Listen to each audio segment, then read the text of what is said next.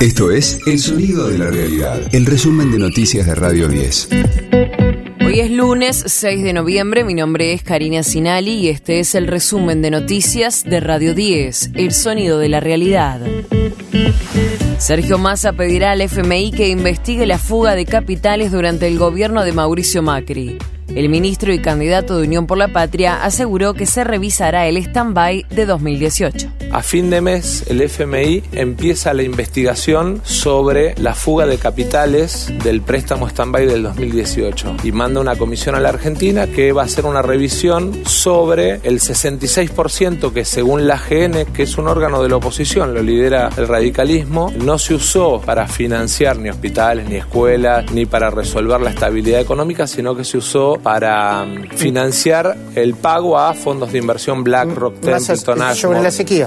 Además, anticipó que el procurador de su gobierno será alguien de la justicia. El procurador tiene que ser alguien de la justicia, no alguien de la política. El procurador tiene que ser alguien que sea respetado en la justicia, no alguien de la No me política. des nombre. Porque tiene que tener mucho conocimiento del funcionamiento del Ministerio Público, mucho más con la nueva ley del Ministerio Mm. Público, que establece el grueso de la investigación en cabeza de los fiscales. ANSES amplía desde hoy las líneas de créditos para jubilados, pensionados y trabajadores.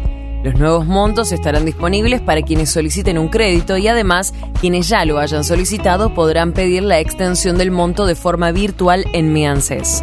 El monto máximo de los créditos aumentará de 400 mil a 600 mil pesos con una tasa subsidiada del 29%. El ministro de Economía y candidato a presidente de Unión por la Patria, Sergio Massa, sostuvo que esta decisión mejora la capacidad de crédito de trabajadores y jubilados para resolver temas de endeudamiento de tarjeta de crédito que complican la vida del trabajador. De lunes a viernes, desde las 6, escucha a Gustavo Silvestre. Mañana Silvestre. En Radio 10. Los bancos no atenderán al público por celebración del Día del Trabajador Bancario. Tampoco operarán las cámaras compensadoras que actúan en la liquidación y compensación de las operaciones. Así, aquellas operaciones que tengan vencimiento el día lunes se liquidarán el día siguiente. En tanto, estarán habilitados los medios electrónicos como cajeros automáticos y home banking. Jorge Almirón renunció como técnico de Boca.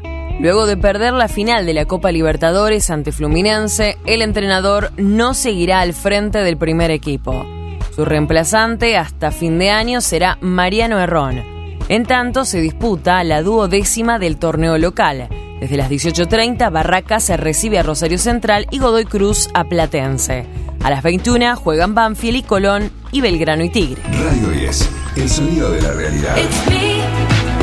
Taylor Swift arrasó en los premios MTV IMAs 2023. Aunque la ceremonia no se celebró como estaba prevista para la noche del domingo, debido a que la popular cadena de televisión estadounidense suspendió todos sus actos por el conflicto entre Oriente Medio y los ataques terroristas que se vivieron en Europa, sus galardones fueron entregados de igual manera a través de un comunicado en la web y en las redes sociales. El triunfo fue para Taylor Swift, que se llevó tres premios.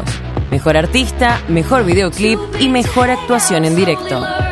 Por su parte, comenzó el armado del polémico escenario en el Monumental, donde la cantante dará tres conciertos en nuestro país el próximo 9, 10 y 11 de noviembre. Otra de las sorpresas en la entrega de premios fue para la polifacética Samantha Hudson, que se llevó el reconocimiento a Mejor Artista Español. Este fue el diario del lunes 6 de noviembre de Radio 10, El Sonido de la Realidad.